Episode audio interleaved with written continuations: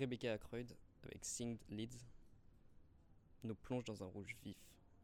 Les bouts de carlingue, les fauteuils et les membres humains se métamorphosent en un ensemble à l'apparence organique. Cette scène de crash, surréaliste et apocalyptique, rappelle que nous ne sommes que de la matière et questionne sur les traces que nous laissons. Ici, la machine fait corps avec l'homme, en créant un squelette commun, né d'éléments distincts. Les bouts de jambes sont collés au siège, les crocs et baskets sont restés aux pieds, et les mains s'accrochent encore aux bagages et aux gobelets de café. La mutation semble être fruit de la destruction, et malgré l'aspect très décomposé de l'œuvre, l'artiste nous donne une sensation de structure, l'impression de feu et de sang submerge la scène. Comme si les objets avaient une intériorité, un cœur qui bat en eux lorsqu'ils sont en contact humain. La nature morte se réveille par la mort.